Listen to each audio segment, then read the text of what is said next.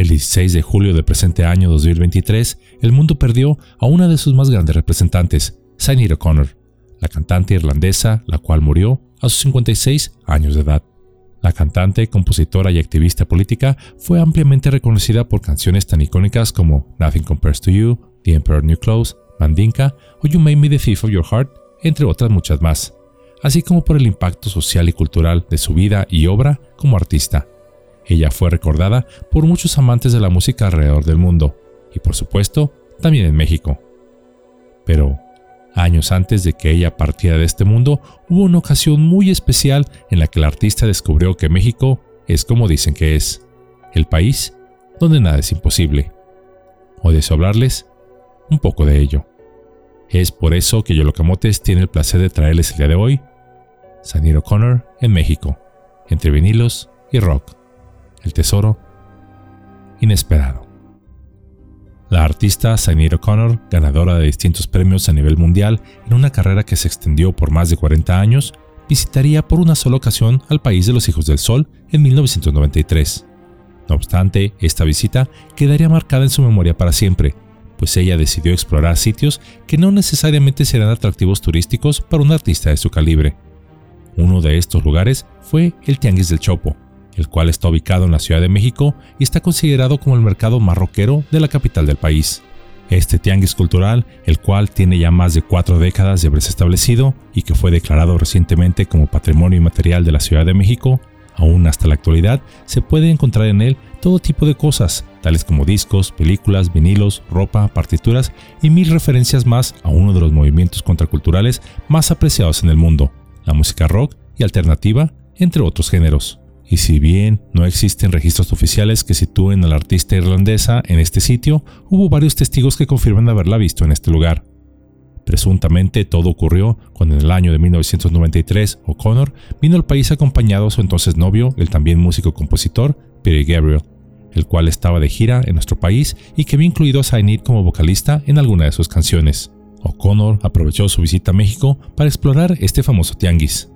Sinead no había acudido sola, sino que habría contado con la compañía de José Luis Paredes Pacho, en aquel entonces baterista de la maldita vecindad, y el cual le daría un pequeño recorrido por la Ciudad de México. En un inicio, cuando la joven cantante irlandesa vio que lo único original en ese tianguis era quizá el espíritu rockero, se quejó de ver que todo ahí era en formato pirata. No obstante, su acompañante le hizo saber que en nuestro país era muy complicado conseguir material de rock, y en el Chopo encontrabas todo lo relacionado al alternativo. Recordemos que México, en aquel entonces, apenas comenzaba a abrirse ampliamente al extranjero, después de décadas donde orbitamos entre un socialismo de Estado y un capitalismo a medias controlado por el gobierno donde el gobierno, a través de la única empresa de medios en aquel momento en el país, Televisa, en lo que era una especie de amaciato social, ejercían su influencia para prácticamente decirnos qué pensar, qué comer, qué vestir e incluso qué escuchar. En aquella ocasión, en el Chopo, todo parecía transcurrir con normalidad. Nadie pareció reconocer a la cantante, excepto una sola persona, un tímido joven que se quedó helado. No podía creer a sus ojos. ¿Será ella? se preguntó a sí mismo. Sí, es ella. Por lo que el joven, ni tardo ni perezoso, se atrevió a abordarla y a solicitarle un autógrafo en la portada de una de las grabaciones del artista. Pero, por supuesto, no en cualquier grabación, sino en una copia pirata. Faltaba más. Porque solo en nuestro país se nos puede ocurrir que un artista nos firme un autógrafo en una copia pirata de su obra. Dejaría de ser México si fuese lo contrario. Además, pues si no hay de otra, ahí está.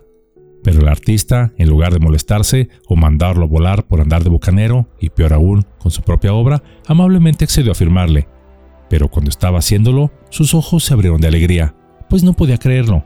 Esa copia pirata era el audio de su actuación en el homenaje a Bob Dylan un año antes, en 1992, el cual se llevó a cabo en el Madison Square Garden en la ciudad de Nueva York, en los Estados Unidos, y donde fue abucheada públicamente. La razón de esto fue debido a varias controversias, una de las más conocidas fue justamente cuando rompió una fotografía del aquel entonces Papa Juan Pablo II en el programa Saturday Night Live transmitido en vivo en los Estados Unidos, ello como en protesta contra el encubrimiento a la pederastía en la Iglesia Católica.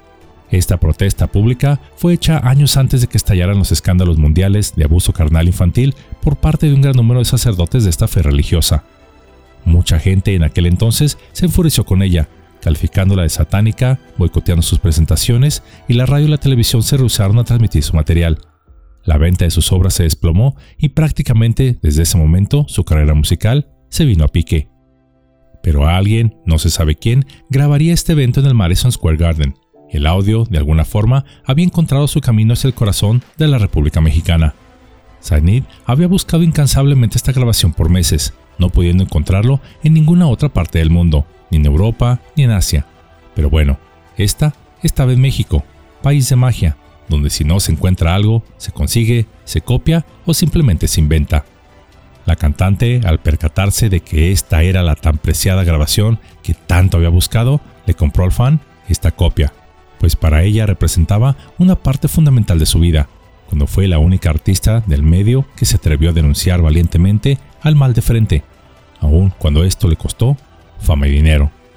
Se sabe que la cantante irlandesa tenía contemplado regresar a México en el año 2012 para participar en un evento artístico que se llevaría a cabo en Tajín, pero canceló de último momento su visita por cuestiones de salud, entre ellas el estrés y la depresión por distintas razones personales, y las cuales fueron mermando su salud mental y que tan solo fueron exacerbadas por el fallecimiento de su hijo, el cual se había quitado la vida. Esto último le cobró factura, muriendo tan solo un año y medio después. Incluso ella había mencionado que ya no había nada más por qué cantar ni por qué vivir. No obstante, aunque sea por un momento fugaz que se ha quedado detenido en el tiempo, Zainid sonrió alegremente en nuestro país, gracias a un joven mexicano que con su solicitud de un autógrafo le recordó a ella el por qué había luchado. Una lucha la cual a la postre, y a pesar de todo sufrimiento personal para ella, probaría a ser justa. En esta sencillísima cápsula conocimos de esta curiosa anécdota que le sucedió a la cantante irlandesa Sinead O'Connor mientras visitaba nuestro país, y la cual nos deja varias lecciones.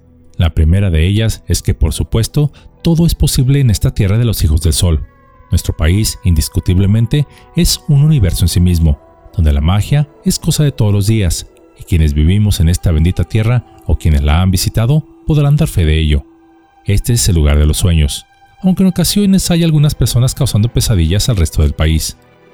En segundo lugar, esta anécdota nos deja un poderoso mensaje, quizá el más importante, y es que a menudo encontramos lo que necesitamos cuando menos lo esperamos, incluso en los lugares o situaciones más insospechados.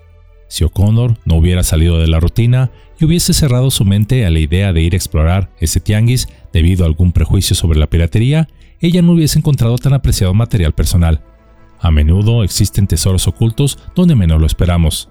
El hacer algo distinto, el ir a un lugar diferente puede parecernos incómodo, pero en realidad no hay peor enemigo del progreso de la humanidad que la comodidad complaciente, pues esta ahoga la creatividad, la innovación y por consecuencia el crecimiento.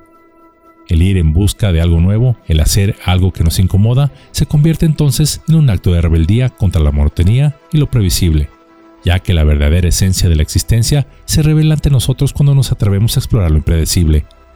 Al liberarnos de aquello a lo que estamos acostumbrados, abrimos las puertas a la sorpresa, la autenticidad y la posibilidad de transformar nuestro viaje personal, pues es cuando nos encontramos frente a frente con quienes somos en realidad, pues nadie se conoce a sí mismo excepto cuando sale de su zona de confort.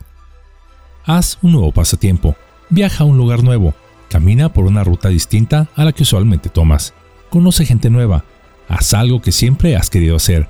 No importa lo que elijas, sal y explora el mundo. La vida es tan corta y se nos va tan rápido en un abrir y cerrar de ojos que no le echemos por la borda haciendo la misma rutina de todos los días. A menudo, un viaje no consiste en buscar nuevos paisajes, sino en mirar aquellos que ya hemos recorrido, pero con nuevos ojos.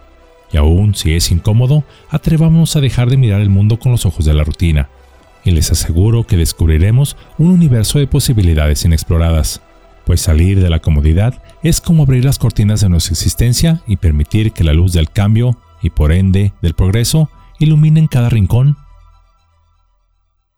de nuestra alma.